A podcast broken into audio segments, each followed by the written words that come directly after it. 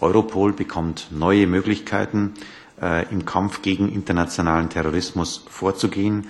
Vor allem im Internetbereich bekommt Europol eigenständige Ermittlungskompetenzen, um gegen Radikalisierung, gegen Internetkriminalität vorzugehen. Und das ist ein wichtiger Schritt, dass Europa die Sicherheit der Bürger verbessert und stärkt. Äh, dahinter steht aus unserer Sicht, dass Europa auch eine Sicherheitsunion werden muss. Das ist die Erwartungshaltung, die die Bürger haben, dass wir Sicherheit gewährleisten.